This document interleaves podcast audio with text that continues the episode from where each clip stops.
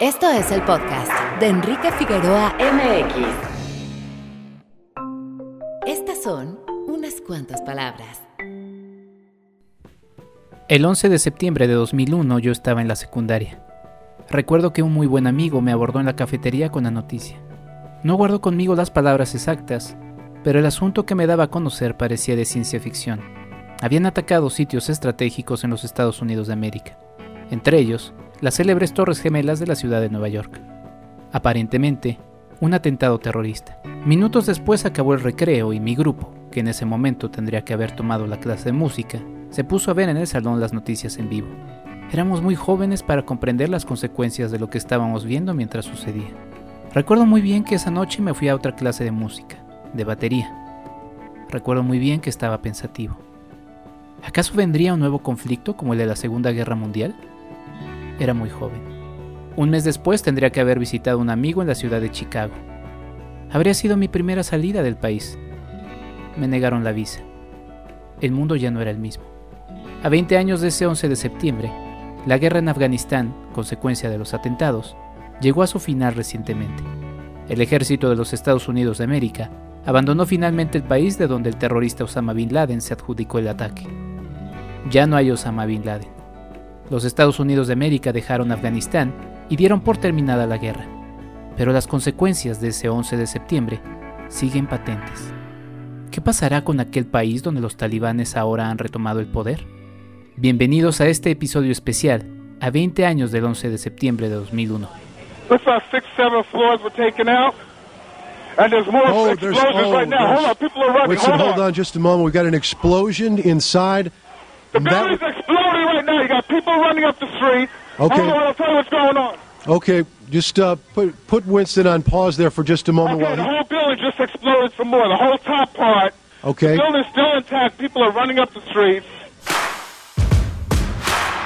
www.enriquefigueroa.mx Muy buenos días, tardes o noches. Mi nombre es Enrique Figueroa Anaya y les doy la más cordial bienvenida a esto que es el podcast de Enrique Figueroa MX.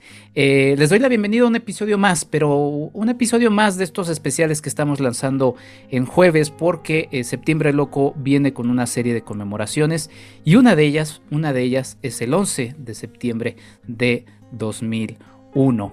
Hay otro 11 de septiembre que también nos remitirá en algún otro momento para platicar, pero ese fue varios años antes y también sería muy interesante platicar de ello. Pero bueno, estamos hablando del 11 de septiembre de 2001, cumple ya 20 años, y para ello invité a René Palacios, periodista especializado en asuntos internacionales y a quien también pueden escuchar entre otros espacios en este podcast eh, junto con Charlie del Río, mi amigo y colega de Cinemanet. Eh, en Cinematempo están haciendo un seguimiento muy interesante de The Crown.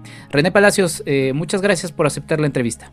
Al contrario, Enrique, me siento muy honrado de que me hayas eh, invitado a tu espacio y pues listos para, para platicar de estos acontecimientos que incuestionablemente marcaron un antes y un después en el devenir histórico del planeta.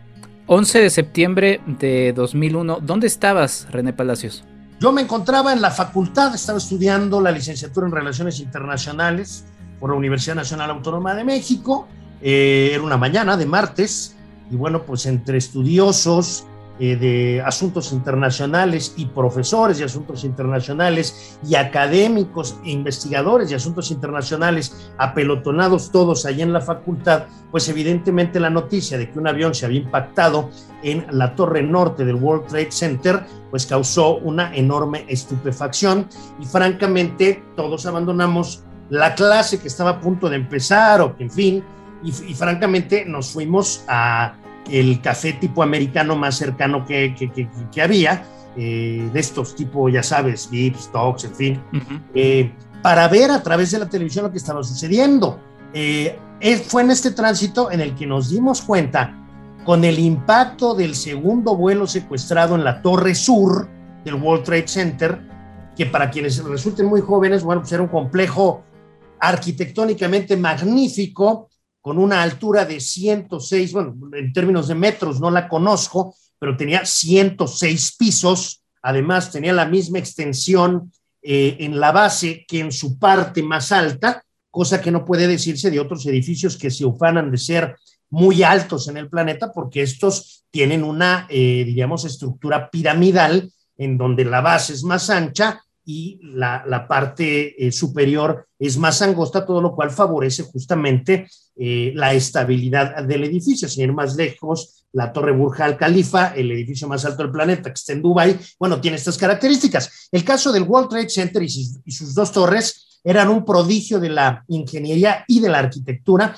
y que tenían esta característica, es decir, que medían lo mismo en cuanto a metros cuadrados en su base que en el piso 106, en donde, por cierto, había un restaurante que se llamaba Windows of the World, eh, y que bueno, pues los que, los que en ese momento estaban desayunando ahí, pues desafortunadamente ya no la contaron. Eh, y efectivamente, eh, el golpe fue tremendo, y cuando los compañeros que me acompañaban en, en, en, este esfuerzo por ver a través de la televisión lo que estaba sucediendo, pues ya nos percatamos a plenitud de que no había sido una repetición del incidente anterior, sino que había sido un segundo avión, un segundo impacto en una segunda torre. Bueno, es ahí en donde la circunstancia adquirió dimensiones dantescas, porque estábamos ante un hecho absolutamente inédito, como era el, el que se diera, si me permites, el primer ataque que los Estados Unidos de América sufrieran en eh, su territorio continental, pues eh, prácticamente Fíjate, curiosamente, desde la incursión de Pancho Villa, que se metió a Columbus para hacer ahí una escabechina, o prácticamente desde la guerra que libraron los estadounidenses en 1812 en contra de los británicos. El caso de Pearl Harbor se cuece aparte porque si bien evidentemente Hawái es un estado integrante de la Unión Americana, pues está en mitad del Pacífico, no es territorio continental estadounidense y por lo, tiene, por lo tanto tiene una lectura distinta. Entonces sí, fue, eh, fue un acontecimiento que nos dejó profundamente consternados a todos y con enormes incógnitas en torno a qué es lo que podría sobrevenir en el futuro inmediato, ¿no? René, eres hombre de, medios, has estado produciendo en radio, conduciste también durante mucho tiempo un noticiero en la televisión, has estado metido en, en, gráficos, también en impresos, en fin, has estado en diversos espacios. Em, esa cobertura de ese día, aunque no te tocó eh, en, algún, en algún medio, pero sí te tocó verla. Eh, era una, fue una cobertura, y también quizá para los más jóvenes, ahora sí otra vez remitirlos, no había redes sociales, ¿no? O sea, no había todos estos videos en donde se había grabado. Posteriormente salieron y sí se compartieron videos, justamente del primer choque, que el primer choque no aparece en la televisión, pero, pero todo demás fue transmisión en vivo y en directo. Y fue una transmisión larga en la que vimos inclusive caer las dos torres gemelas. Desde luego, y además, bueno, escuchamos eh, algunas aseveraciones por parte de algunos colegas eh, periodistas que, eh, dada la gravedad del momento, son comprensibles, pero que vistas a, a la distancia del tiempo resultaban de un absurdo tremendo. Yo escuché a una conductora que decía, bueno, parece que se ha tomado la determinación de hacer un derribo controlado de la Torre Sur. Eh, tú sabes que a veces, bueno, los edificios eh, se, derrumban para construir edificios nuevos y entonces se hace toda una planeación para demolerlos sin que daña las estructuras aledañas. Bueno, pensar que aquello fue un derribo controlado era un despropósito porque, pues imagínate el tiempo que te lleva instalar explosivos en, un, eh, en una estructura de 106 pisos. Es decir, si nada más bajarla a pie, te lleva como hora y media.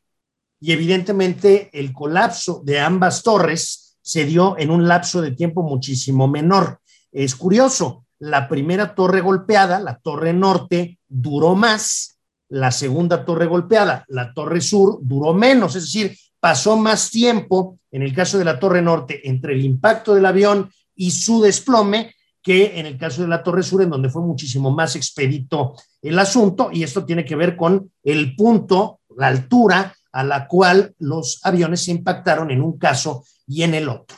Sí, y, la responsabilidad de decir ese tipo de cosas en, en, en, los medios, ¿no? Porque, pues bueno, muchos, a muchos los agarró, era tiempo de Aquí en México sí había todavía noticieros eh, en, esa, en esa hora, pero luego empezaron los espacios que también eran como más em, hogareños, ¿no? Entonces pues, hubo, que, hubo que usar todos los elementos que había en una transmisión que, pues, o sea, no sé, no sé si había un precedente de una transmisión de este tipo, creo que, pues creo que no. Y desde entonces también para hoy tampoco, ¿verdad? Yo voy a decir algo que, tiene algo de políticamente incorrecto, pero creo que goza de, sustancia. Eh, la operación del 11 de septiembre llevada a cabo por el grupo terrorista internacional Al Qaeda, me parece que es la operación encubierta, la operación de estas encuadradas entre acciones de operaciones especiales y que llevan a cabo cuerpos de élite de los ejércitos de los países del planeta, bueno, pues a mí sí me parece que incuestionablemente fue la operación más brillante de cuantas ha habido en la historia de la humanidad.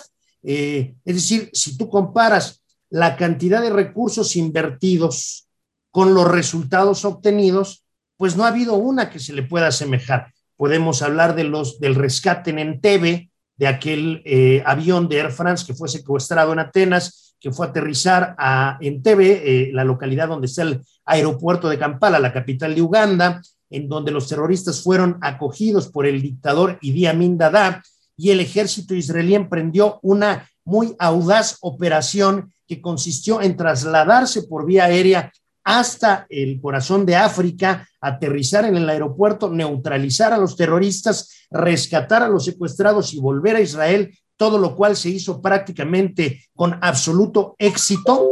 Bueno, esa es una operación que es eh, muy aplaudida y, se toma como un ejemplo de una operación eh, de fuerzas especiales planeada en el que la inteligencia, entendida inteligencia como información privilegiada, etcétera, se utilizó de manera correcta, tingente, eh, o bien pensando la, en la operación Chavín de Guantar, que fue esta en la que durante el gobierno de Alberto Fujimori, el ejército peruano, eh, después de que la embajada o la residencia del embajador japonés en Lima fuera tomada por el grupo Movimiento Revolucionario Tupac Amaru, pues a través de una operación militar, las fuerzas especiales peruanas lograron recuperar con éxito la residencia del embajador con todos los secuestrados que estaban en su interior y además asesinando a todos los guerrilleros terroristas que habían perpetrado el secuestro, pues también es una operación bastante aplaudida. Un último ejemplo, la operación Jaque, que es aquella con la que el gobierno colombiano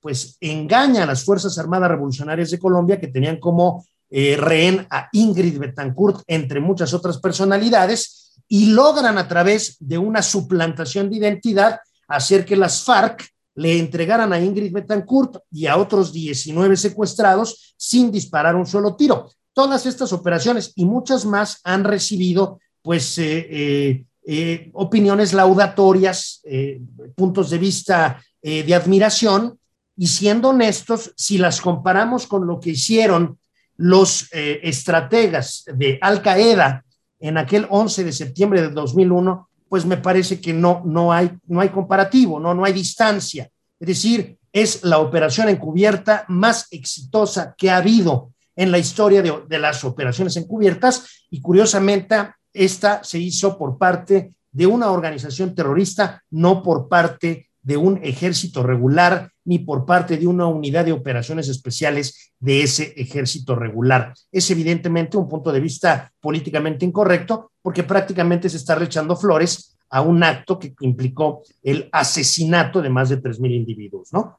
Sí, sí, sin duda, pero, pero bueno, finalmente también el impacto mediático de este, de este golpe quedó marcado ahí y hasta nuestros tiempos, porque finalmente tiempo después se lanza eh, la guerra, de la que ya hablaremos un poquito más adelante, en Afganistán, en, en Irak y demás, y, estoy tratando como de recordar alguna imagen igual de fuerte, quizá nada más se me cruzan la, las imágenes de, del ahorcamiento de, de, Saddam eh, Hussein, ah, que, que, es equiparable al impacto, o sea, sí fue, o sea, sí es una imagen que todavía tengo en mi cabeza, pero inclusive los bombardeos en Irak y todo eso que se lanzaron a través de la televisión en vivo y también no es equiparable a eh, ver constantemente la repetición, porque se repitió N y millones cantidad de veces de, del, segundo, del segundo avión y pues el derrumbe en vivo, en vivo y en directo de las Torres Gemelas. Frente a, ahí están los testimonios, eh, pondremos algunos quizá en este episodio, de cómo la gente iba relatando lo que dice René, o sea, tratando de explicarlo lo que no podían explicarse en ese momento, ¿no? Así de qué está pasando y, era, era un asunto de, de, gran conmoción. Eh, René, como experto en, asuntos internacionales y en ese momento, como dices, estabas estudiando, em, ¿qué fue lo que pensaste? Em, quizá en los primeros minutos fue esta sorpresa, pero hacia la noche, yo me acuerdo que iba a mi clase de batería, tocaba batería en aquellos años, y me quedé cuando yo estaba más, más joven y pues a mí me quedó la sensación de esto es la tercera guerra mundial, o sea, lo que viene es, terrible. ¿Tú qué pensabas con, lo que ibas eh, como estudiante y qué fue lo que te generó en los días posteriores, lo que se iba platicando ahí en la, en la academia? Bueno, los atentados terroristas por su dimensión, por la sofisticación en la planeación, que es atribuible a un personaje, parte de Al Qaeda de, nombre Ahmed Sheikh Mohammed, eh, me, dejaba muy claro que podría, vaya, eh, eh, solamente podría eh, provenir de grupos islámicos radicales. En ese sentido, me quedaba a mí muy claro, no tenía yo la más mínima duda y debo decirte que yo me sentía agraviado en lo personal porque yo sí me siento parte de la civilización occidental. Entiendo que hay un resentimiento histórico en nuestro país por la muy difícil relación que hemos tenido de manera histórica con los Estados Unidos de América, que incuestionablemente es el país líder de la así llamada civilización occidental. Entonces tenemos una cierta reticencia a empatizar con ellos, a solidarizarnos con ellos, a siquiera que nos caigan bien. Sin embargo, a mí sí me pareció una, pues una afrenta, una afrenta a mi persona, a ver, el restaurante este del que te hablaba, pues yo lo llegué a conocer, ¿no? O sea, las Torres Gemelas yo las vi en Nueva York. Es decir, de y además, muchos mexicanos murieron en mm. esos ataques, porque entonces, como ahora, muchos mexicanos trabajaban evidentemente en una mayor proporción, pues como personal de intendencia, como personal de limpieza, como personal de lo que tú quieras en, las, en el complejo del World Trade Center de Nueva York y esos mexicanos perdieron la vida. Entonces yo sí me sentí directamente agraviado, directamente agraviado, indignado eh, y bueno, lamentando que haya ocurrido una circunstancia inaceptable y preveyendo, previendo pues que iba a haber muy probablemente una respuesta eh, que no iba a tener toda la carga de racionalidad que uno hubiera podido desear por el sentimiento de ofensa que en ese momento embargaba a la sociedad estadounidense prácticamente en su totalidad. O sea, le habían dado un pellizco al tigre y el tigre no se iba a poner a razonar cuál era la medida más adecuada a tomar. El tigre lo que iba a hacer era incluso buscar no quién se la hizo, sino, sino quién se la pagara. Y eso fue lo que terminó sucediendo, lamentablemente, pero inevitablemente también. Hablabas de, estos mexicanos eh, caídos en, aquella fecha, en aquellos días. Em, ¿Y cuáles fueron los efectos? Em, obviamente conocemos los efectos a nivel global, ahorita también platicaremos un poco de ello, pero en México, en México en particular, yo me acuerdo, veníamos justamente de esta transición, ¿no? Eh, había pasado poco tiempo de que Vicente Fox había tomado el gobierno de la República se mencionaba, y quizá ayúdanos a desarrollar un poco esto de su enchilada completa, a qué se refería, y qué terminó deteniéndose en estas negociaciones que, que, se iba a hacer con, con, el gobierno de Bush y todo eso, y pues, todo eso hasta ahora, o sea, todos los procesos, o, más bien ayúdame ahí como experto, sigue habiendo mucha situación de todo lo que vivimos como de migración se complicó a partir de ese 11 de septiembre de 2001 se complicó evidentemente por, la, eh, por el imperativo de aumentar la seguridad fronteriza, eh, eh, y no solamente la seguridad fronteriza, sino también la seguridad en los transportes, etcétera, fue una revolución en el ámbito de la aeronáutica civil.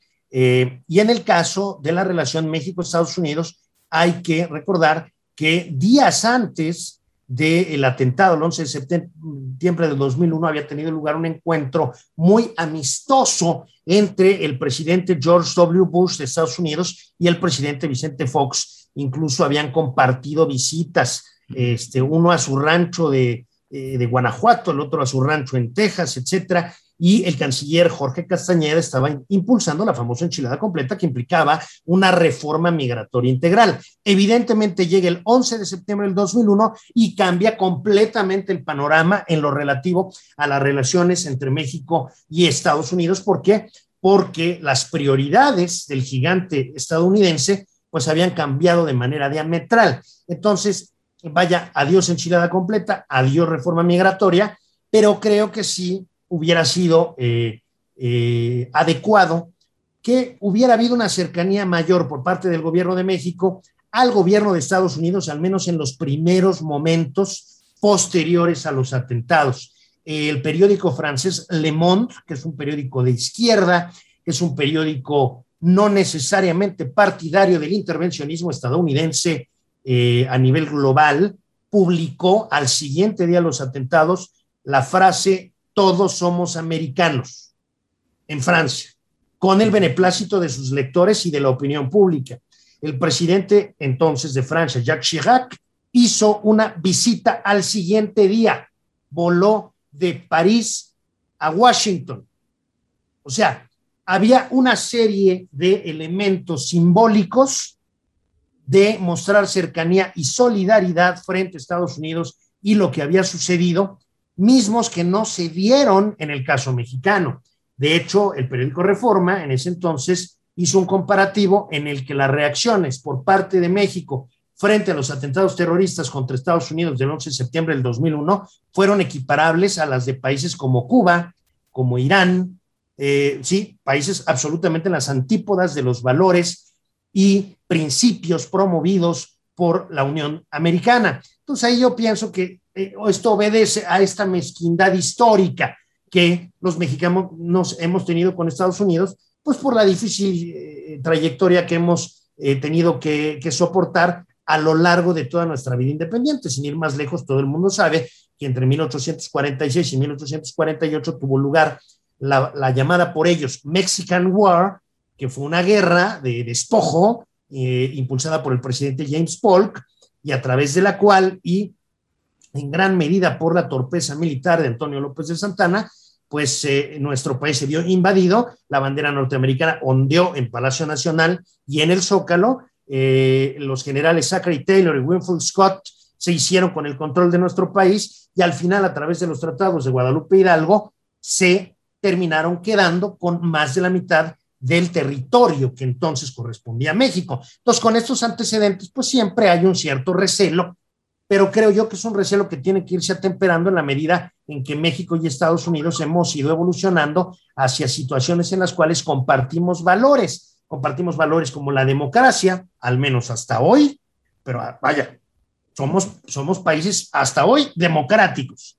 Eh, compartimos valores como por ejemplo, la equidad de género, las libertades, eh, la libertad de prensa, la libertad de asociación, es decir, todo este ideario liberal democrático sobre el cual ciertamente se ha construido la civilización occidental, que incluye desde luego a Estados Unidos como su principal potencia, pero también a toda Europa occidental, a los países que hoy integran la Unión Europea, a algunos países latinoamericanos que de pronto coquetean con la democracia y después con que coquetean con algunos regímenes autocráticos y de partido único o bien eh, regímenes militares abiertamente represivos y también incluye a países como Israel, Nueva Zelanda, Australia, es decir, estas naciones, desde luego Canadá, estas naciones que tienen estos valores políticos e incluso económicos eh, dentro de su ADN y México en aquellos días no se comportó a la altura de eso que me parece que es una característica estructural de nuestro país y creo yo además es una característica positiva. Pero bueno, así se dieron las cosas y bueno, pues eh, la relación entre México y Estados Unidos, entonces será difícil, como sigue siendo, como, como lo sigue siendo hoy y como lo seguirá siendo, por cierto, por muchísimos años. Claro. Em, soy consciente de que hablar de, de, 20 años de toda esta situación en un solo podcast es, es imposible, es, es, un tema que, que, requiere muchas cosas. Voy a mencionar algunos elementos, a ver si quieres agarrar alguno de ellos, mi estimado René, porque está la guerra en, en Afganistán, la guerra en Irak, si quieres ahorita ahondamos más en lo de Afganistán, porque es también lo que nos, nos invita a este episodio, porque es algo que está sucediendo actualmente, pero estas dos imágenes, ya mencionaba la imagen de Saddam Hussein eh, ahorcado, o sea, eso fue una imagen eh, muy impactante. Eh, toda la situación también del Antrax, ¿no? Que también para los más jóvenes, este, no, no voy a equiparar con el asunto de COVID, pero sí era una cosa así como de, de auténtico terror, uno no sabía de dónde podía venir esto. Puede ser que quizá en algunos asuntos puede, puede haber sido equiparable porque era un miedo algo que no se sabía por dónde podía llegar. Y lo que siempre digo, igual también puede ser un poco incorrecto que lo diga, que me da risa, pero es que pues de repente la narración de cómo desaparece Osama, eh, Osama Bin Laden, ¿no? Que nada más dicen, bueno, fuimos, lo atrapamos y lo lanzamos al mar y pues ya, ¿no? Porque ahí sí no quedó nada, nada de huella, que bueno, obviamente tenía una intención, ¿no? De hacerlo de esa manera, pero ¿Qué te quedas con todos estos momentos eh, principales? También el inicio del bombardeo a través de CNN, ¿no? Las imágenes ahí en, la noche. ¿Qué te quedas con estos primeros momentos de esta guerra que pues, 20 años después, ahorita entraremos en el siguiente bloque a hablar de ello? Mira, yo quisiera que me permitieras primero hacer un comentario de algo que, que mencionaste y posteriormente hacer todo lo breve que pueda un recorrido, que es difícil en mi caso porque tengo verborrea, en fin, eh, pero un recorrido que nos permita ubicar la, eh, eh, la visión que se tenía del mundo y de su posible evolución en diferentes etapas históricas, dentro de las cuales evidentemente se ubica aquella que inició con los atentados del 11 de septiembre del 2001. el, el, primer comentario que quería yo hacer tenía que ver con el asunto de la ejecución de Osama Bin Laden que se hace con esta incursión otra incursión de operaciones especiales que, se une a las ya mencionadas anteriormente, una incursión llevada a cabo por eh, los eh, equipos especiales de eh, la Armada de Estados Unidos, los famosos SEALs, el famoso Team Six, SEALs Team Six, que llevó adelante la operación Tridente de Neptuno, que fue esta incursión en Abbottabad, Pakistán, en este complejo en el que presuntamente se encontraba Osama Bin Laden, y que, bueno, terminó con un poco de suerte, de manera exitosa, con la efectiva ejecución de Osama Bin Laden, su plena identificación eh, y, eh, y, bueno, pues con un triunfo de Estados Unidos, porque 10 años después de los atentados se pudo acabar con la vida de quien los había promovido en un primer eh, momento desde la dirigencia de la, de la organización terrorista radical Al Qaeda. Ahora, Evidentemente no, no hay imágenes de Osama Bin Laden muerto publicadas, pero estas imágenes por supuesto que existen y hay evidencia que está en poder del gobierno de los Estados Unidos de que el cadáver que se tiró al mar era el cadáver de Osama Bin Laden. Y esta evidencia además eh, es sólida en virtud de que si no hubiera sido Osama Bin Laden, el propio Osama Bin Laden hubiera encontrado muy fácilmente la manera de desmentir los dichos del gobierno norteamericano. ¿Cómo? Pues sacando un video, ¿no? Nuevo, no que ya estoy muerto, pues así estoy, ¿no? y tengo el periódico de ayer, ¿no? Que no sabía, es decir, como a veces se utiliza para garantizar la temporalidad de algún mensaje, se utiliza un periódico, la imagen de un periódico, porque nadie sabe en realidad la versión impresa del periódico cómo va a ser mañana, hasta pues muy tarde en la noche. Bueno, eso no ocurrió porque los equipos SEAL de la, de la Armada estadounidense efectivamente terminaron con la vida de Osama Bin Laden. Habiendo dicho esto, y para disipar eh, teorías de la conspiración, porque insisto, pues que, Osama Bin Laden este, demuestre que está vivo, pues lo único que necesita hacer un videíto, ¿no? Y subirlo ahí a YouTube y se acabó todo el aparato de engaño, ¿no? Eh, bueno, ¿Cómo modificó? ¿Cómo modificó la visión del planeta? Y todo lo breve que pueda. De 1939 a 1945 se da la Segunda Guerra Mundial, en donde se enfrentaron, como tú bien sabes, las potencias fascistas de Centro Europa, la Alemania de Hitler, la Italia de Benito Mussolini, junto con el Japón de Hideki Tojo, en contra de las potencias occidentales encabezadas en un primer momento por el Reino Unido. Francia había sido derrotada y en un segundo momento por Estados Unidos y coalición a la que se le unió porque la Alemania de Hitler violó un pacto de no agresión con Stalin, coalición a la que se le unió la Unión de Repúblicas Socialistas Soviéticas. Entonces, de esta manera, en ese momento el mundo se movía en la lógica de las potencias del eje contra las potencias aliadas. Una vez que termina la Segunda Guerra Mundial, inicia una nueva etapa. Esta etapa se conoció como la Guerra Fría y que implicó, como ya derrotamos a nuestro enemigo común, o sea, es decir, los fascismos de Europa Central, ahora sí vamos a enfrentarnos tú y yo, que hasta ayer fuimos aliados. Y cuando digo tú y yo me refiero a tú, Unión de Repúblicas Socialistas Soviéticas, que representas un modelo de organización político, social y económico que está en las antípodas del mío, y cuando digo el mío, digo Estados Unidos de América, que representa un modelo de organización política, social y económica completamente diferente y totalmente eh, incompatible con el tuyo, bueno, pues ahora nos vamos a enfrentar en esta llamada Guerra Fría para ver qué modelo termina siendo el que se imponga. Y esa Guerra Fría transcurrió de 1947 a 1989 y curiosamente, a pesar de que se llama guerra, pues tuvo que ponérsele el calificativo de fría porque estas dos potencias no podían enfrentarse en una conflagración bélica real porque ambas poseían armamento nuclear estratégico y un enfrentamiento entre ambas equivalía a lo que los estudiosos en su día llamaron destrucción mutua asegurada. Es decir, yo no me puedo dar el lujo de agarrarme a las patadas con la Unión Soviética porque tienen armamento nuclear y no me puedo dar el lujo de que me hagan desaparecer Nueva York o Seattle o Washington o Los Ángeles. Y lo mismo pasaba en el caso de los rusos yo no puedo darme lujo de que toda la población de San Petersburgo, de Moscú, de Novosibirsk, de Kazán, eh, de Sochi, este, pues terminen completamente aniquiladas. Entonces los enfrentamientos se daban de manera indirecta.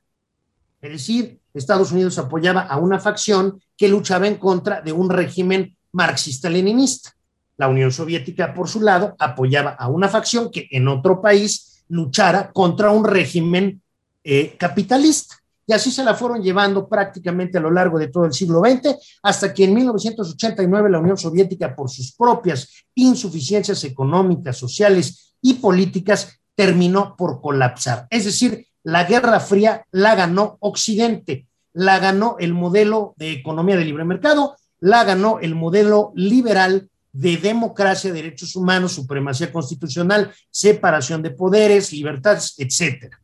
A partir de 1989 y hasta el 2001 hay un periodo que yo llamo honeymoon o luna de miel, porque eh, gracias a lo que eh, escribió un destacadísimo académico de la Universidad de Harvard, Francis Fukuyama, en un libro que denominó El fin de la historia, lo que muchos preveían que ocurriría sería una universalización de los valores occidentales, o sea que todo el mundo se volvería democrático, eh, constitucional, respetuoso de los derechos humanos, respetuoso de las libertades y desde luego regido en lo económico bajo principios de una economía de libre mercado. Eso es lo que se esperó y en, y en esa lógica se pensaba de 1989 a 2001. Es más, te puedo ofrecer una anécdota que tiene que ver con una conferencia de prensa conjunta dada por los presidentes eh, Bill Clinton de los Estados Unidos de América y Boris Yeltsin de la Federación Rusa, porque hay que recordar que tras la caída del muro de Berlín, el fin del socialismo real en Europa del Este, las revoluciones de terciopelo en los países antes satélites de la URSS, vino la desintegración de la Unión Soviética en el 91, lo que eh, derivó en, la, en el nacimiento nuevamente de la Federación Rusa, bueno, en una conferencia de prensa entre Bill Clinton y Boris Yeltsin, pues estaban verdaderamente carcajeando una escena impensable en otro momento, en donde en 1962, por ejemplo, se, estuvo al borde de la guerra nuclear a través de lo que se conoció como la crisis de los misiles cubanos. Bueno, ahora ya Boris Yeltsin y, Clinton se doblaban de risa en una conferencia de prensa, ja, ja, ja, ja, ja. Yeltsin fue un gobernante Rusia que estuvo siempre muy a gusto con la idea de adoptar los valores occidentales y de que su eh, país fuera una potencia de segundo nivel en el escenario internacional, una potencia encuadrada dentro del universo de naciones que pertenecerían o pertenecían o pretendían pertenecer a la civilización occidental y por lo tanto, pues compartir a plenitud sus valores. Toda esta honeymoon, toda esta idea de, no hombre, pues ya se acabó la historia, ya ahorita lo que sobreviene es el fin de los conflictos, porque ya la Guerra Fría terminó, toda esta ensoñación, esta borrachera, terminó el 11 de septiembre del 2001, en donde Francis Fukuyama, como el gran gurú de la explicación de lo que ocurría en el mundo y lo que ocurriría en el futuro, fue desplazado por otro personaje, gran académico también, de nombre Samuel P. Huntington, que en 1994 había publicado una obra llamada El choque de civilizaciones, y la reconfiguración del orden mundial, en la que básicamente sostenía que a partir del fin de la Guerra Fría, los conflictos internacionales no acabarían, sino que obedecerían a otros criterios. Ya no se regirían por elementos ideológicos, como había sido durante la Guerra Fría, sino que se regirían por elementos culturales, civilizacionales es decir, aquellos relacionados con las costumbres, la cultura del día a día, la cultura con mayúsculas, la religión, la lengua, las prácticas de convivencia cotidiana, eh, la forma de organización social, etcétera. Y justamente eh, los bombazos o los trancazos del 11 de septiembre del 2001 parecían darle toda la razón al doctor Huntington. Entonces, a partir de esos atentados, ya los estudiosos dejaron el libro de Francis Fukuyama en el cajón del buró y agarraron el libro de Samuel Huntington para decir, de aquí en adelante, la situación se va a explicar de acuerdo a los planteamientos aquí compartidos por el doctor Huntington en su famosa teoría del choque de civilizaciones. En esa lógica es que después de los atentados del 11 de septiembre del 2001, se da primero una intervención que no tardó ni tres meses en iniciar en Afganistán y posteriormente en el 2003 iniciaría una intervención militar en Irak con, con el objeto de derrocar al gobierno de Saddam Hussein, de quien se decía estaba desarrollando armamento nuclear estratégico y de quien se decía había dado cobijo a grupos terroristas eh, islámicos radicales como Al-Qaeda eh, aseveraciones ambas que después demostrarían haber sido falsas. Pero lo cierto es que más o menos así fue evolucionando la visión de cómo se habría de reorganizar el mundo en función de los acontecimientos que habían venido ocurriendo. Ahora, eh, diríamos que eh, experiencias anteriores le dieron a Estados Unidos la confianza, uno, de vengarse de aquel gobierno que le dio cobijo a la organización terrorista que perpetró los atentados del 11 de septiembre del 2001. Me refiero al gobierno de los talibanes dirigido entonces por el jeque Mohamed Omar. Y por eso emprendieron una, incursión militar eh, con las tres áreas, es decir, naval, aérea y sobre todo eh, terrestre, contra el régimen de los talibanes de Mohamed Omar y lo derrocaron, por supuesto pero tenían la confianza de que la democracia era algo que podía, eh, pues como, como quien llega e instala una computadora, llegar a una casa, conectarla, ¿no? Pum, pum, pum, a ver, pones el monitor acá, pones el, teclado acá, el CPU, la prendes y ¡sarán! ya tienes computadora. Pues no, la democracia no es así. Esta forma de pensar a los estadounidenses les venía de sus experiencias en Japón y en Alemania federal, al finalizar la Segunda Guerra Mundial, porque los estadounidenses ocuparon militarmente ambas naciones y prácticamente las enseñaron a vivir en democracia. Las hicieron a su manera. El general MacArthur en Japón prácticamente puso a los japoneses derrotados. A ver, vamos a jugar a la democracia. Tú júntate por allá y vas a formar un partido político, tú júntate por allá y formas otro, y luego debaten, y luego votan, y el que tenga la mayoría, ese es el que eh, hace gobierno, y el otro es oposición, y luego hay elecciones. Japón se desarrolló de esa manera y fue una experiencia exitosa. Hoy Japón es una democracia plena, vibrante, un país que evidentemente es capitalista, fue un éxito esa intervención norteamericana. Y lo mismo puede decirse de la intervención que se hizo en Alemania Federal, que después se reunificaría con la Alemania eh, democrática, así llamada democrática, que democrática no tenía nada, y que hoy por hoy, bueno, pues es un país de avanzada, en donde los derechos humanos tienen un lugar, eh, diríamos, primordial, que es una incontestable democracia, eh, que tiene división de poderes, etcétera. Es decir, partiendo de esas dos experiencias, eh, ahora que se, imponía el tener una reacción tras los atentados del 11 de septiembre del 2001, los estadounidenses dijeron, bueno, nos vengamos, obtenemos justicia, tumbamos a los talibanes, tumbamos a Mohamed Omar, perseguimos a Al Qaeda y a Osama Bin Laden y además instauramos la democracia en Afganistán y los volvemos como nosotros para que ya no nos estén mandando bombitas, ¿no?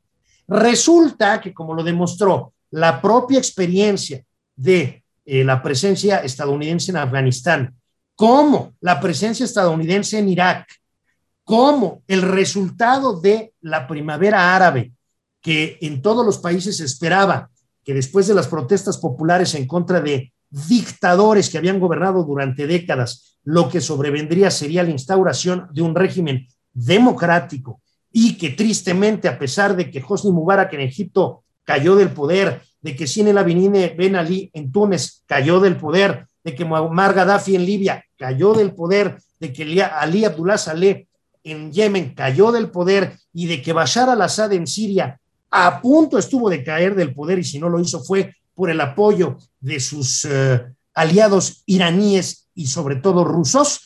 Bueno, la realidad de las cosas es que a pesar de la caída de todos estos dictadores, lo que se ha instaurado en estos países no ha sido una democracia liberal. Ha sido en muchos casos un caos absoluto. Y en el caso, por ejemplo, de Egipto, pues se le dio la vuelta al círculo porque hicieron unas elecciones, ganaron los islamistas en la persona de Mohamed Morsi, los islamistas comenzaron a hacer lo que suelen hacer los islamistas. Esto no gustó a sectores de la sociedad egipcia y esto derivó en un golpe de Estado perpetrado por el general Abdul Fattah al-Sisi, eh, que es hoy por hoy eh, quien gobierna Egipto, el presidente de Egipto, y lo hace de manera férrea, encabezando una dictadura muy similar a aquella de Hosni Mubarak o de Anwar el Sadat o de Gamal Abdel Nasser, que eran las dictaduras frente a las cuales se suponía las hordas de civiles egipcios habían salido a protestar en la Plaza Tahrir para exigir libertad. O sea, Estados Unidos tuvo que aprender con lágrimas, sudor y dolor la lección de que la democracia no es exportable como exportas un Abstoner, ¿no? O un Nutribullet, ¿no? O, cualquier producto de estos de compra, lo, lo llevamos, lo conecta y funciona. No, la democracia para funcionar requiere de elementos culturales, civilizacionales, que llevan mucho tiempo en construirse y que son muy frágiles. Y en el caso afgano, por la retirada estadounidense que ahora estamos presenciando, obedece a que esta lección pues está terminando de ser aprendida por Estados Unidos a base, insisto, de fracaso tras fracaso. Es, intenté ser lo más breve posible, pero pues es todo, es 150 años ahí, entonces está medio, está medio complicado, ¿no? Es correcto, René. Eh, si me permites, vamos a hacer una pausa y vamos a, retomar. También sé que ahora sí que dependo de tu, de tu tiempo, mi estimado René, porque ya nos presentaste un poquito lo que sucedió. O sea, finalmente esto, ¿no? De que no se, no se, ahora sí que estamos como en la, etapa de las vacunas, no se, no se inyecta la, la, democracia, ¿no? Es todo un proceso, como bien ya lo, ya lo mencionaste. Pero vamos a hacer una pausa y vamos a, retomar un poco de la situación actual que está eh, sucediendo en Afganistán. Estamos en el podcast de Enrique Figueroa MX, yo soy Enrique Figueroa Naya y estoy con René Palacios hablando a 20 años del 11 de septiembre de 2001. Hablemos de diseño y construcción con el arquitecto Jorge Figueroa Márquez. Veinte años después del colapso de las Torres Gemelas en el barrio neoyorquino de Manhattan, existen diferentes teorías del porqué de este impactante suceso. La teoría del colapso por incendio sostiene que el impacto de los aviones sobre las torres, además de causar un gran daño a toda la estructura, simultáneamente provoca un incendio que calienta a los elementos estructurales a temperaturas cercanas a los 500 grados centígrados, deformándolos y debilitando su resistencia, lo que causa su colapso y caída abrupta sobre la estructura subyacente, la cual, al recibir esta fuerza súbita, se resiente, provocando un desplome encadenado, es decir, como una avalancha que va arrasando con todo a su paso, a una velocidad tal que el colapso duró aproximadamente 11 segundos, provocando además numerosas explosiones debido a la gran cantidad de aire expulsado de cada planta. La teoría de la conspiración sostiene que fue el gobierno quien colocó material explosivo antes del atentado, ya que diversos estudios y observaciones, tanto en lo ocurrido ese día como en los restos encontrados posteriormente, llevan a comparar el desplome con una demolición programada. Esta teoría se refuerza con la observación de la forma simétrica en que se desploman los edificios, que solo podría lograrse con una implosión diseñada cuidadosamente por personal especializado en este tipo de actividades. Por último, la teoría sobre explosiones de aluminio fundido se basa en un estudio científico que sostiene que las más de 30 toneladas de aluminio con las que contaban ambos aviones, al generarse el incendio provocado por el impacto, se calentaron de manera más rápida que la estructura metálica de los edificios, alcanzando casi 700 grados centígrados, lo que lo lleva al punto de fusión, y llegando a las plantas inferiores en donde debido al incendio los rociadores de agua del sistema contra incendios estaban activados, por lo que al mezclarse el aluminio fundido con el agua, se produjeron potentes explosiones que generaron la pérdida de la resistencia de toda la estructura y provocaron así el colapso encadenado.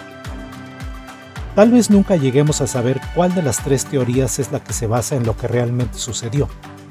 Lo que sí sabemos es que aquel 11 de septiembre de hace 20 años, miles de seres humanos perdieron la vida y dejaron amargos recuerdos para sus seres queridos. Hagamos votos para que nunca se vuelva a repetir una situación como esta. Hasta la próxima.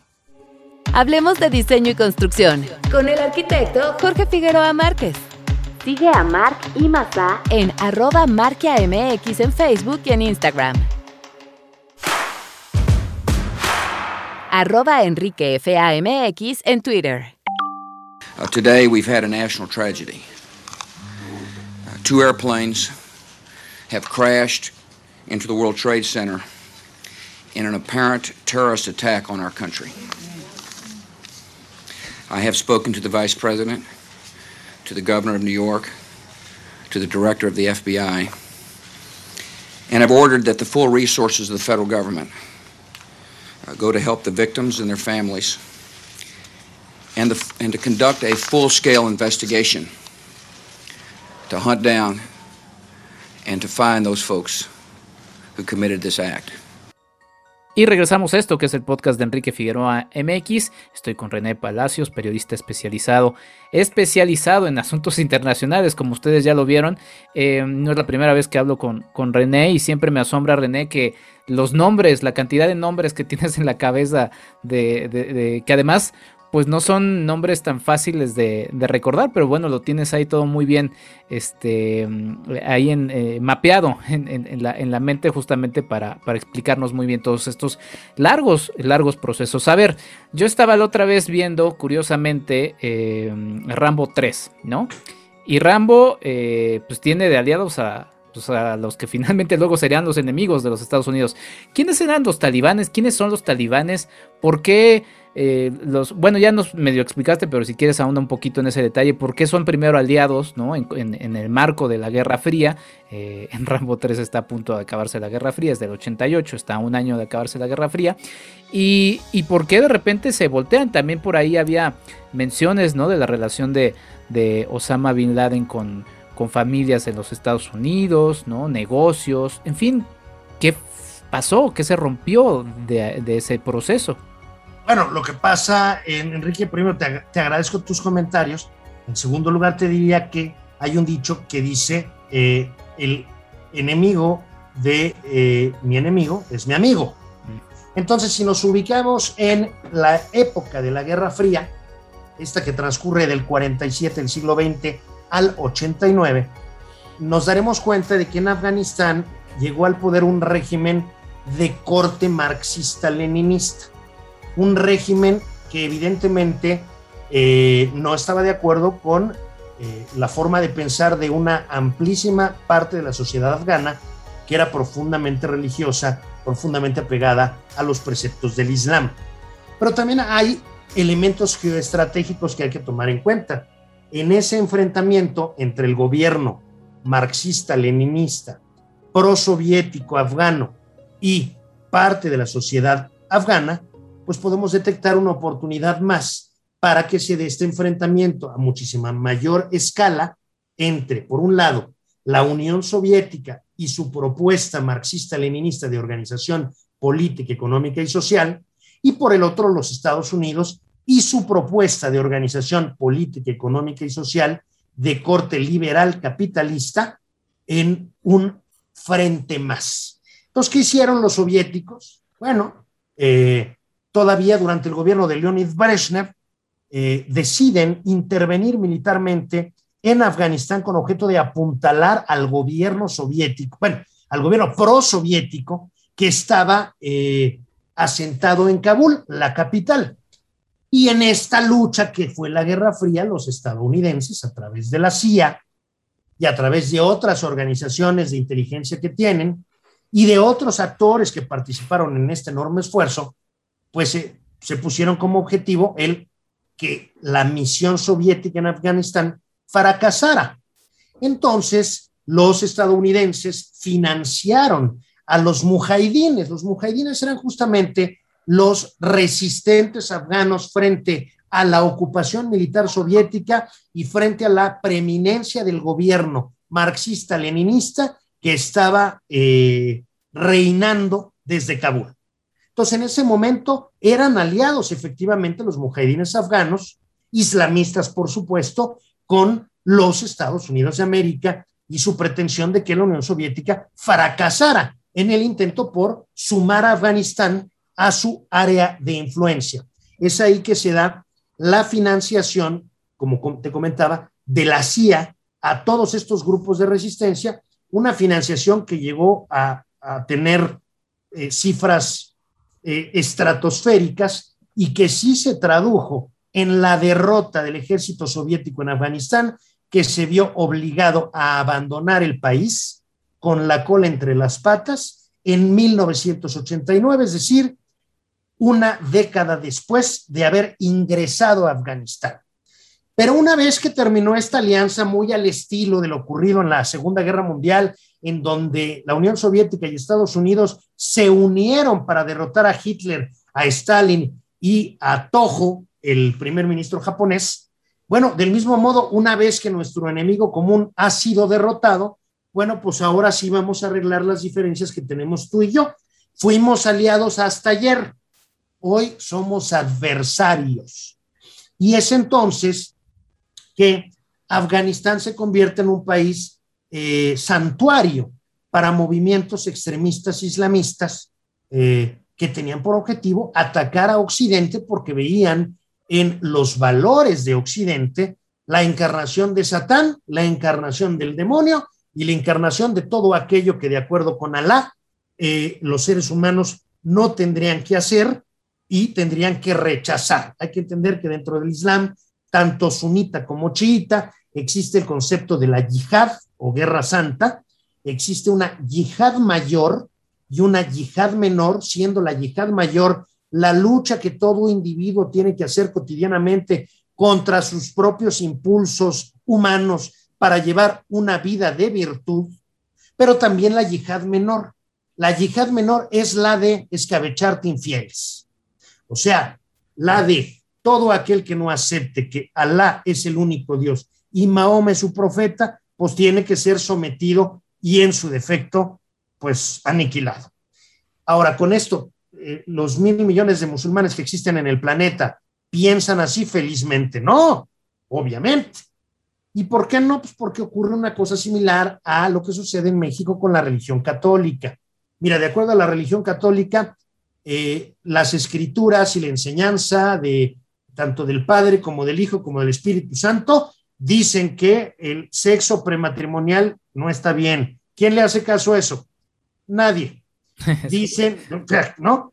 Este, eh, los preceptos de la religión católica eh, lo sigue la gente un poco más o menos por encimita, sin por, e, sin por ello dejar de ser católicos, ¿no? Ahorita se me ocurrió el ejemplo del sexo, pero podemos encontrar muchísimos más. Hay gente que come carne durante la cuaresma, pues sí, también ese es otro ejemplo. Este, la Navidad, la verdad es que no es un momento de recogimiento en donde nos festejemos un, aniversario más del nacimiento de Cristo, para nada, pues es el momento de ir a las posadas y ponernos hasta las trancas, ¿no? En Semana Santa, ¿a poco es el momento en que todos estamos este, pasando ahí una suerte como de depresión transitoria porque estamos recordando la pasión de Cristo. Pues claro que no, la Semana Santa es justamente esa época del año en el que la, mayoría, la mayor parte de los mexicanos le echan hasta el perro al Volkswagen y se van cuatro días a Acapulco.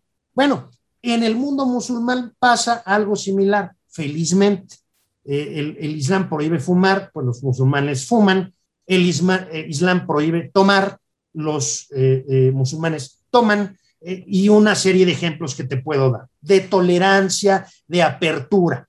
Ahora, los loquitos estos del Estado Islámico y de los talibanes, afortunadamente son, desde el punto de vista numérico, muchísimo más reducidos que los practicantes de la religión musulmana a nivel mundial, pero son muy ruidosos y muy mediáticos y evidentemente cuando toman el control de partes importantes de territorio de Irak o de Siria, como fue el caso del Estado Islámico, dirigido por Abu Bakr al-Baghdadi eh, no hace mucho tiempo, o como eh, va a ser el caso, todo parece indicar, de un gobierno encabezado por los talibanes, dirigido por Abdul Ghani, pues bueno, entonces, lo que va a existir en esos lugares es que las, poblaciones se van a ver obligadas a regirse por los preceptos marcados por la Sharia, que es la ley islámica en donde se detalla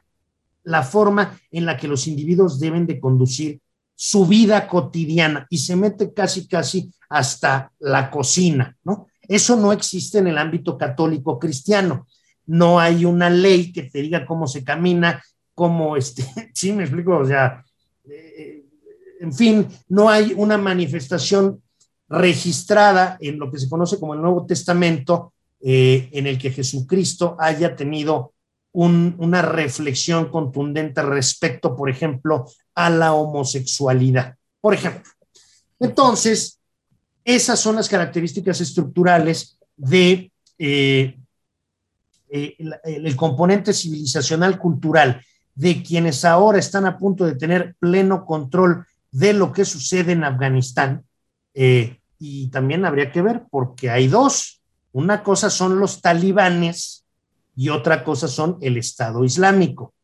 Y si los dos son extremistas, pues ciertamente el Estado Islámico es mucho más extremista que los talibanes. De ahí que el Estado Islámico haya perpetrado este atentado que hace unos días le costó la vida a casi 100 personas en las inmediaciones del aeropuerto de Kabul y que dejó a más de 150 personas heridas en eh, los días previos a que se cumple el plazo de retirada definitiva de Estados Unidos de Afganistán, decisión tomada por el presidente Biden, después de que hubiese habido un acuerdo por parte del de, eh, presidente Donald Trump eh, con la dirigencia eh, talibán, eh, me refiero particularmente a, Abdul Ghani Barandar, eh, y bueno, con un sentido de Estado, el presidente Biden decide honrar este acuerdo.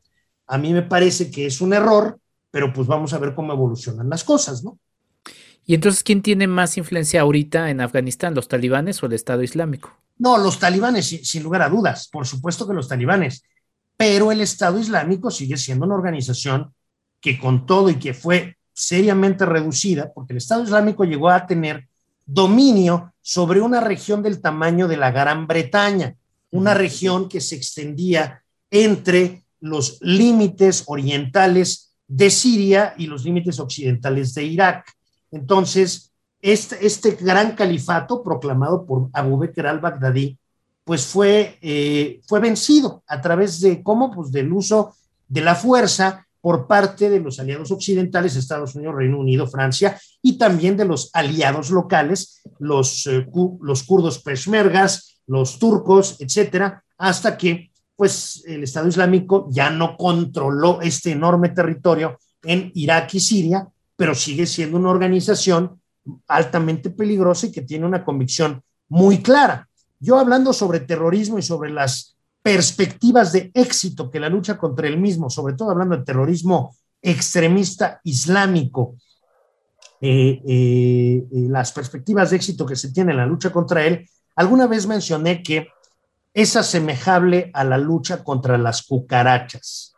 Creo que tenemos claro ambos y quienes nos escuchan que si tú te pones como objetivo la erradicación de las cucarachas del mundo, pues estás apuntándole a un objetivo inalcanzable. No, no. se ha probado que son muy resistentes, que aguantan temperaturas altísimas o bajísimas, eh, que, en fin, es decir, las cucarachas tienen una resiliencia eh, brutal. Bueno, pues la lucha contra el terrorismo islámico es un poco como la lucha contra las cucarachas. Es una guerra que no vas a ganar, pero es una guerra que no te puedes permitir perder. Por lo tanto, la tienes que librar igualita a la de las cucarachas, porque una cosa es que aceptemos que son inerradicables y otra cosa es que las dejemos estar en nuestra casa paseándose en cantidades ingentes encima de nuestra cara, nuestros brazos, nuestras mesas, pues no, tienes que estar utilizando constantemente el fumigador o, esto o aquello. Tienes que administrar el problema, tienes que atenderlo. No puedes quedarte al margen, porque si te quedas al margen, tarde o temprano, te va a estallar en la cabeza. Ese es mi punto de vista respecto de la política del presidente Joe, Biden de hoy en día frente a su decisión de abandonar Afganistán, que por otro lado hay que decir también tiene otras lógicas. En el mundo, muchos países, y en eso el nuestro es un campeón, se quejan amargamente de que Estados Unidos se siente el policía del planeta y que tiene el derecho de andarle diciendo a unos y a otros qué es lo que pueden hacer y qué es lo que no pueden hacer, qué deben hacer y qué no deben hacer. Sin embargo, cuando de contener el terrorismo en Afganistán se trata, todos estamos muy contentos de que ahí estén los gringos, matándose quienes, los gringos, gastando dinero quienes, los gringos, perdiendo el tiempo quienes, los gringos, ¿no? En el momento en el que de pronto el presidente de Estados Unidos te dice, ¿sabes qué? Llevo 20 años en una guerra que ha resultado inútil porque en este país no se puede instaurar la, democracia o un régimen estable porque hay problemas de orografía, culturales, religiosos, lingüísticos, étnicos, y además son corruptos como no podrían serlo más aquellos que no pertenecen a los, eh, los simpatizantes de los talibanes. Hay que recordar que la Afganistán, protegida, si me permites, por la presencia de fuerzas militares estadounidenses, pues tuvo un par de presidentes impresentables, ¿no? El primero de ellos, Hamid Karzai, corruptísimo, corruptísimo y cínico hasta lo que no se puede más. Y el segundo de ellos, Ashraf Ghani, que eh, pues sin ir más lejos, cuando viene esta, estas imágenes en el aeropuerto de Kabul, eh, cuando inicia ya, pero con, con, mucha energía, la retirada de las tropas estadounidenses de Afganistán, pues de pronto nos enteramos que el presidente Ashraf Ghani pues ya estaba refugiado en los Emiratos Árabes Unidos y que además se había llevado con él 3 mil millones de dólares. Entonces, bueno, pues los Estados Unidos también dijeron, ¿saben qué? Si ustedes son incapaces, a diferencia, por ejemplo, de los japoneses o de los alemanes occidentales, si son incapaces de abrazar estos valores, estas prácticas, estas maneras, que además la historia ha demostrado eh, propenden hacia la prosperidad, la justicia, etcétera. Japón y Alemania son un ejemplo de ello. Al terminar la Segunda Guerra Mundial, eran unas auténticas piltrafas de países y hoy voltea a ver lo que es Alemania y lo que es Japón. Bueno, Estados Unidos llega un punto en el que dice, si no quieren, pues ya estuvo bueno de que yo esté aquí, ¿no?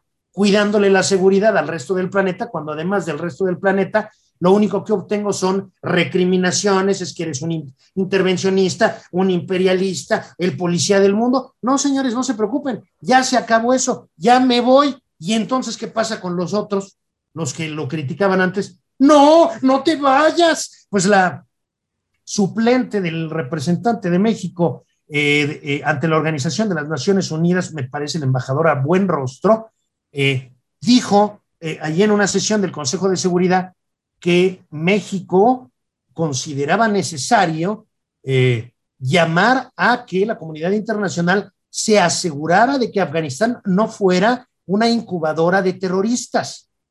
Bueno, yo al ver eso dije, bueno, qué cinismo, ¿no? Porque este gobierno actual, ¿no? No, los demás miembros del Consejo de Seguridad lo único que tendrían que haber dicho es, oiga, embajadora Buenrostro, pues dígame usted con cuánta tropa se va a poner, dígame usted con cuánta lana le va a entrar para esto que usted está pidiendo.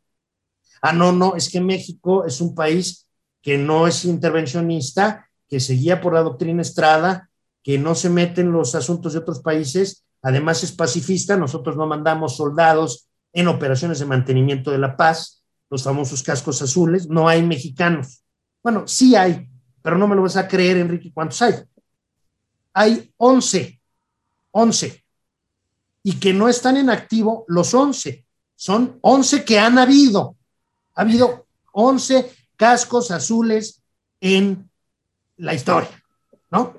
Y si de pronto la cifra no es precisa, pues no pasarán de 20, ¿eh? o sea, entonces, esto sucede también con otros países que no, que, no les gusta que Estados Unidos como megapotencia imponga sus criterios, pero que a la hora que Estados Unidos dice, ¿saben que Ya me cansé de estar intentando imponer mis criterios utilizando mi dinero, mi personal, mis eh, soldados, mis aviones, mis portaaviones, mi todo. Entonces ya me voy, todos los demás se arrancan los pelos porque no quieren que Afganistán caiga en manos de un gobierno que se encargue de alimentar organizaciones que potencialmente puedan resultar en ataques terroristas en países, eh, pues no solo occidentales, sino de cualquier latitud del planeta. Entonces, es una circunstancia que también está abierta a debate. Yo creo que al presidente Biden, tanto en términos de posicionamiento en la opinión pública de su propio país, posicionamiento en la opinión pública del resto del planeta y de relaciones públicas, le hubiera convenido más, pues seguir la estrategia de las cucarachas. No queremos vencerlas porque sabemos que no podemos, pero tampoco podemos no hacer nada. Entonces, pues vamos a quedarnos aquí y vamos a gastar cada tres meses una lana en los exterminadores, pues para que no estén, este, no tengamos una invasión masiva de cucarachas, ¿no? Y podamos tener una administración mínimamente manejable del problema de las cucarachas que es, por cierto, lo que se hace en todos los restaurantes del planeta, ¿no? Eh, René, em, ¿qué sigue? ¿Qué, va a hacer Estados Unidos ahora con esto que nos pintas? Ya decidieron salirse, eh, el gobierno de Trump eh, lo había planteado, el gobierno de Biden termina de tomar la decisión y como mencionas, pues esta amenaza sigue y seguirá y, ¿qué va a suceder? O sea, también cuál será la posición de Estados Unidos. Ya no, ya quiere o ya no puede ser el policía eh, mundial, también porque también su propia gente ya tampoco lo, desea así de esa manera. ¿Qué, ¿Qué, va a seguir? Porque pues esta amenaza eh, pues está ahí, incubándose.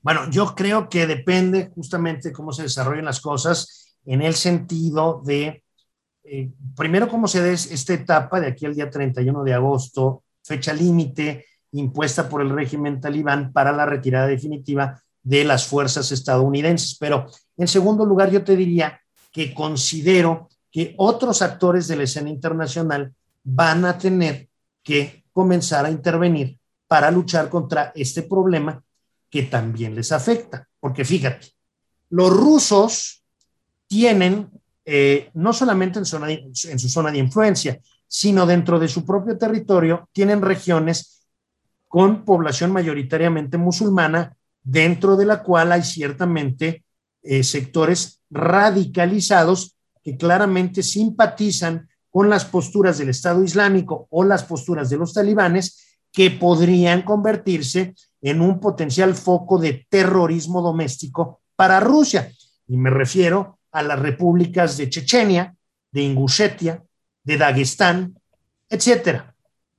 En el caso de China, que es otro megapoder a nivel internacional, pues eh, hay que recordar que en la región noroccidental de China, denominada Xinjiang, viven los uigures. Y los uigures de origen turcomano son de religión mayoritariamente musulmana. Y dentro de la población de uigures también hay un sector marginal que simpatiza con las posturas del Estado Islámico y de los talibanes y que puede también aprovechar el control de un gobierno integrista de Afganistán para organizarse, para tener una base de apoyo, para tener un, digamos, un, cuartel general desde el cual pueda organizar e impulsar acciones terroristas en China. Y lo mismo puede decirse de otros actores de primera importancia de la escena internacional, como es el caso de la Unión Europea, que hemos visto que vaya que ha sido víctima de la acción terrorista islámica extremista fundamentalista. Entonces, ¿qué es lo que creo que va a pasar? Que, eh, digamos, Estados Unidos estando en Afganistán equivalía al exterminador de cucarachas viviendo en tu casa o viviendo en Afganistán. O sea, oye, ¿y en tu casa quiénes viven? Mi esposa, mi hijo, este, el exterminador de cucarachas y yo. Ah, bueno, yo creo que ahora lo que va a ocurrir es, ahora en la casa, que se llama Afganistán, va a vivir la esposa, el esposo, el hijo, y al exterminador de cucarachas, el exterminador de cucarachas va a aparecerse cada tres mesecitos para darle tres tortazos, ¿no? A las cucarachas que se hayan ahí comenzado a organizar. Ese es uno de los escenarios probables. Ahora, el exterminador de cucarachas no va a ser Estados Unidos nada más va a tener que ser un exterminador formado por un esfuerzo en el que participe Rusia, China, la Unión Europea y sus países integrantes, es decir, Francia, eh, Alemania, Italia y también un país muy importante que ya no es parte de la Unión Europea, pero es un protagonista importante de la escena internacional en virtud de que tiene un asiento permanente en el Consejo de Seguridad de la Organización de Naciones Unidas, como es el caso del Reino Unido, ¿no? Y en donde también le entre Nueva Zelanda y Australia, Canadá, y entonces así ya nos vamos repartiendo el asunto este de luchar contra el terrorismo, quienes somos los principales blancos de ese terrorismo, es decir, los países claramente identificados con la civilización occidental. Ese es uno de los escenarios que yo preveo. Ahora, el de que en Afganistán se dé un régimen democrático con división de poderes respecto a los derechos humanos, eso sí me parece que es un sueño guajiro, eso no va a ocurrir, es un país muy poco desarrollado, que está viviendo prácticamente, sobre todo en zonas rurales, como si estuviera transcurriendo en él el siglo IV, eh, y eso pues es una realidad que continuará, mi querido Enrique. Pues ahí está, eh, hace 20 años eh, sucedió este atentado, el 11 de septiembre de 2001, y lo que generó son olas que hasta nuestros días persisten y seguirán persistiendo y seguirán causando todas estas cosas que bien nos has marcado. René Palacios, te agradezco mucho por, por, por aceptar la charla, mucho por tu tiempo y pues, ¿dónde pueden seguir también tu, tu camino, además de escucharte con Charlie del Río ahí en, en Cinematempo? Básicamente, estamos ahí en Cinematempo con una serie de programas que tienen que ver con la serie The Crown. Eh, desde luego tengo mi página de Facebook, que es mi nombre, René Palacios Gaguine, es mi segundo apellido. Ahí me pueden, me pueden encontrar. Y además de agradecerte la invitación, Enrique, antes de terminar, no sé si puedo robarte unos minutos para... Adelante, no, no, no robas nada. Mira, hay un, par de, películas y libros que quisiera yo recomendar un poco para, eh, pues, meterse a la realidad afgana. Uno se llama The Kite Runner. Eh, le pusieron cometas en el cielo en México, tanto a la novela como a la película. Eh, aquí la tengo en mis manos, nada más que como es audio porque es podcast, pues no se las puedo mostrar. Este, tanto la novela como la película, bueno, la película no lo sé, la verdad, pero la novela está en librerías eh, a la venta, o sea, no es, un, no es un libro difícil de encontrar. Y también les recomiendo, le, recomendar un libro, se llama La guerra de Charlie Wilson, de Charlie Wilson's War, de George Cryle, pero es un libro de 900 páginas, entonces eh, le recomiendo también la película que se hizo con base en este libro de George Cryle y que en México le pusieron, a veces por esas cosas raras que uno no entiende, le pusieron Juego de Poder. Es una película protagonizada por Tom Hanks, por Julia Roberts y por el fallecido ya Philip Seymour Hoffman en una extraordinaria actuación, eh, dirigida por Mike Nichols y que eh, me parece que sobre todo esta segunda película, es más, te, diría yo que de las dos que estoy intentando recomendar, eh, Cometas en el Cielo, me parece que el libro es, diríamos, es lo, es, lo que hay que recomendar, el libro, no tanto la película. Y por su extensión y lo exhaustivo de la investigación y, lo oneroso que sería leerlo, eh, en el caso de esta película llamada Juego de Poder, pero que en inglés se llama de Charlie Wilson's War, recomendaría por encima del libro la película. Es decir, porque las actuaciones son extraordinarias, la dirección también lo es, y ahí nos permite ver las claves eh, de este problema que Estados Unidos está viviendo eh, frente al reto afgano, mi querido Enrique. Pues ahí están las recomendaciones. A ver, eh, para que la gente pueda, además de los libros que ya comentó René, que los pueden buscar ahí en, pues en la tira, sobre todo en Amazon, ahí y en las librerías que ustedes busquen, a ver si, si lo encuentran. Y las películas, Cometas en el Cielo está a la renta en YouTube, por ejemplo, desde 30 ah. pesos de manera, de manera legal. Y Juego de Poder está en Amazon Prime Video. Entonces ahí también las pueden checar. Yo me voy a atrever a añadir una, una tercera que es El Pan de la Guerra una animación muy linda de, una niña que se tiene que disfrazar, vestir de niño para no morir como niña eh, justamente bajo el régimen talibán. Y pues es una película interesante que yo, por ejemplo, René te lo comparto, lo, platiqué con un podcast en donde tengo a niñas y niños que, ven y, hacen sus reseñas de películas. La vieron, recientemente vi a uno de, de estos niños en línea y me dijo, oye, lo que está sucediendo en Afganistán es como lo que vimos en la película. Y dije, pues, pues esperemos que no, pero, pero bueno, ahí, ahí está. Eh, pues te agradezco muchísimo, René Palacios, por la, por la charla, que no sea la, la última vez que estés en este espacio, esta es tu casa, y pues mucho éxito con todo lo que emprendas. Muchísimas gracias, Enrique, el agradecido soy yo, te mando un abrazo muy afectuoso y pues mucho éxito también. Muchas gracias. Pues nosotros nos vamos a lo que sigue, que es justamente recomendaciones, algunas, algunas más, porque hay mucho, mucho material, obviamente, sobre el 11 de septiembre de 2001. Ya regresamos a esto que es el podcast de Enrique Figueroa MX. Is that American 11 trying to call? Buddy,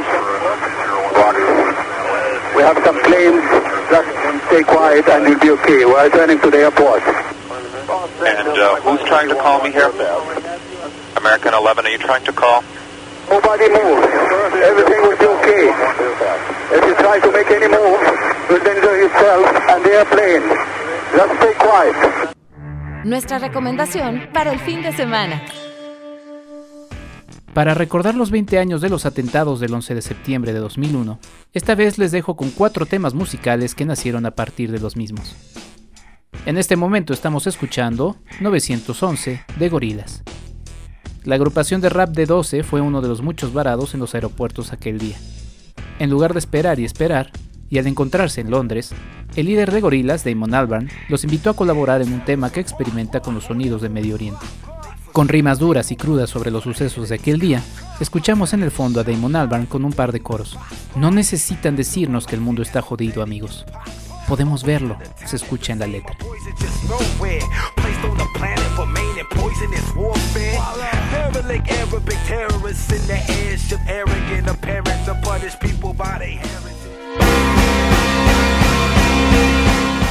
Politic de La Rush of Blood to the Head de Coldplay es uno de los temas más potentes de la banda, aunque también uno de los más melancólicos.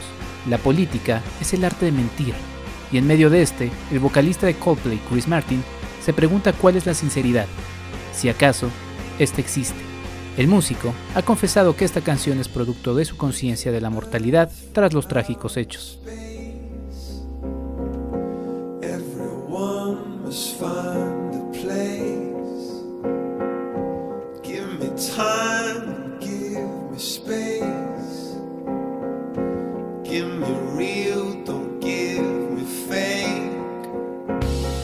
En un tono más duro, de protesta, la banda estadounidense de ascendencia armenia, System of a Down, compuso Boom, un tema que critica la inutilidad de la guerra y el dispendio de dinero en armamento para matar.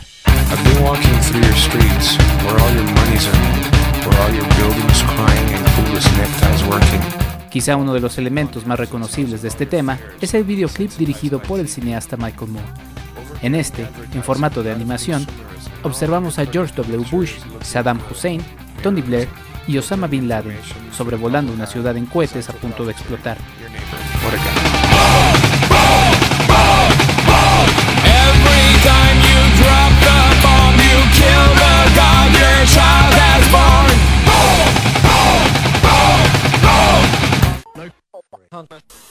Finalmente, Hunting for Witches, The Block Party. Para su segundo álbum, los británicos dedicaron un tema para hablar sobre la paranoia y la islamofobia. Tras los hechos del 11 de septiembre, el miedo y los ataques terroristas se sucedieron en distintas partes del mundo. En julio de 2005, el transporte público de Londres fue objeto de ataque. Para Kirill Carrick, líder de Block Party, la canción denuncia el manejo del miedo que los medios de comunicación aprovecharon tras los ataques terroristas. El miedo controla a la gente y lo sigue haciendo.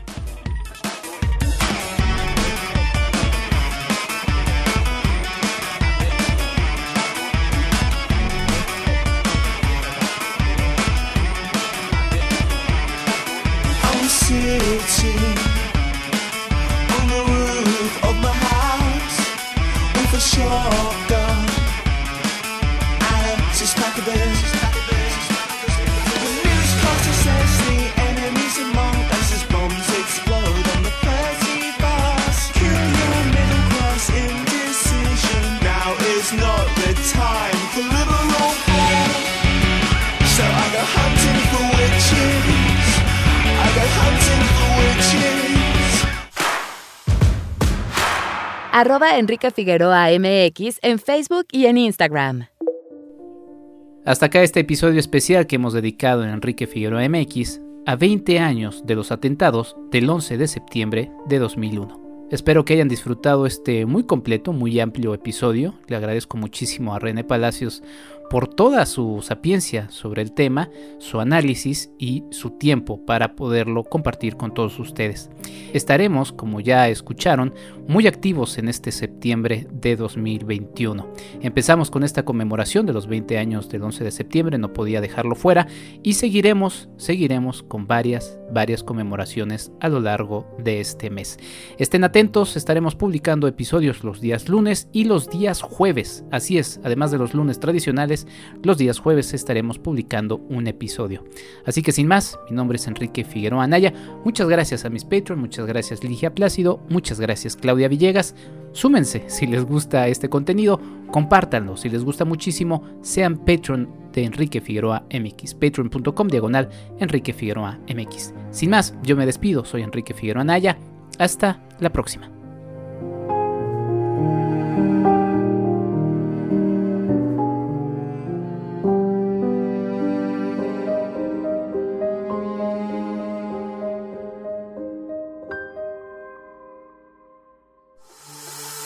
Esto fue el podcast de Enrique Figueroa MX. Hasta la próxima.